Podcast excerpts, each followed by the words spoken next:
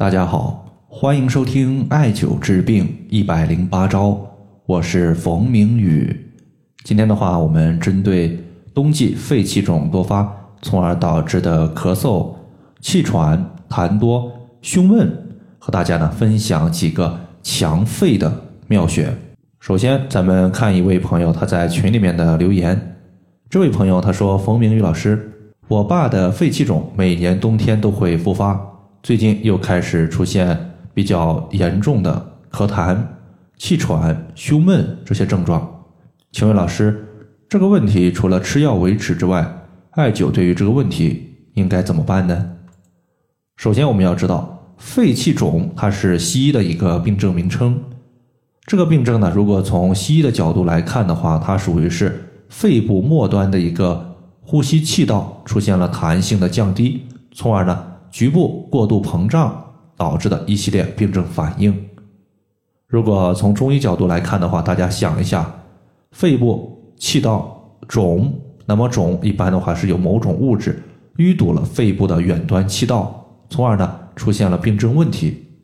具体如果从中医角度来看，淤堵的物质是什么呢？咱们接下来呢可以分析一下。首先呢，最有可能淤堵的物质呢就是痰和血瘀。其中呢，痰的可能性是最大的，因为肺气肿患者他多半都有咳痰较多的情况，尤其是痰白并且呢比较粘稠的比较常见。而中医认为呢，肺为储痰之器，痰它淤堵在肺部就会造成肿的问题，所以肺气肿患者，我们第一步就要把它多余的沉积的痰给清除出去。在这里的话。我们常用两个穴位，一个是肺腧穴，第二个是丰隆穴。肺腧穴呢，它是我们肺的背腧穴，艾灸此穴可以强壮我们的肺，从而起到宽胸理气、平喘止咳的效果。这个穴位呢，在背部第三胸椎棘突下旁开一点五寸的位置。第二个穴位呢是丰隆穴，这个穴位呢，它也是祛痰的大穴位，我们呢也称之为化痰第一要穴。因为这个穴位呢，它归属于足阳明胃经，是胃经的络穴，联络于脾，而脾胃乃是后天之本，主运化。我们体内的水湿之气，它就是归属于脾胃来进行运化的。一旦脾胃的功能下降，水湿的运化能力下降，就会导致多余的水湿之气停滞在体内。这些水湿停滞久了，就会在体内形成痰。所以说。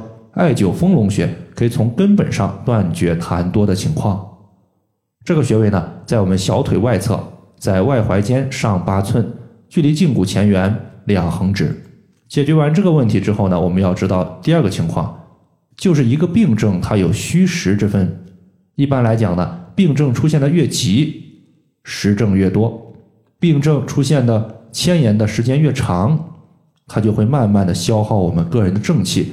使得身体虚弱，这种情况呢，一般属于是虚症较多。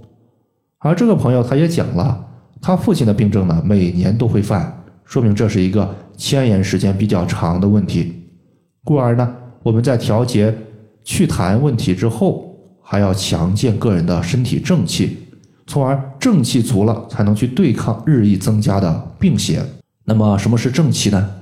正气其实也就是我们经常说的元气。从何而来？一般来讲，三个来源居多。第一个呢，就是继承于父母，也就是先天之气来源于肾；第二个呢，是呼吸而来，秉承于肺；第三个就是我们饮食转化而来，它就是我们通过脾胃运化之后产生的。所以说，我们要补充个人的正气去对抗外邪，就要做到健脾胃、补肾、固肺。固肺呢，我们上述艾灸的肺腧穴就有类似的作用，就不讲了。那么，所以我们接下来要做的就是健脾胃，推荐足三里穴；补肾，推荐太溪穴。足三里穴呢，它归属于胃经。有句话是这样讲的：说若要安，三里常不干。意思就是说，经常艾灸足三里穴，可以使我们个人的脾胃功能增强。脾胃强则气血足，气血有了就可以营养全身，使得我们人体正气强盛，外邪呢就没有那么容易侵袭我们自身。这个穴位呢，在屈膝九十度的情况下，小腿的外侧，我们先找到膝盖骨，膝盖骨的外侧有一个凹陷，从这个凹陷向下量三寸的距离就是足三里穴。最后一个穴位呢是太溪穴，太溪穴呢是我们肾经的原穴。何为原穴？它就是肾脏的元气经过和停留的地方。艾灸太溪穴呢，可以起到滋肾阴、补肾气、强健我们先天之本肾的作用。太溪穴呢，最后我们再说一下它的位置，是在我们足内踝尖儿和脚后跟之间的凹陷处，大概呢，也就是两者连线的二分之一的位置。以上的这四个穴位呢，肺腧穴、丰隆穴、足三里穴、太溪穴，可以作为我们调节肺气肿导致的多种病症的。主要穴位，在生活中呢，如果你出现比如说胸闷比较多的，可以考虑再加一个膻中穴和内关穴。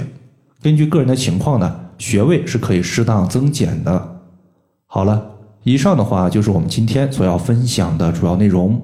如果大家还有所不明白的，可以关注我的公众账号“冯明宇艾灸”，姓冯的冯，名字的名，下雨的雨。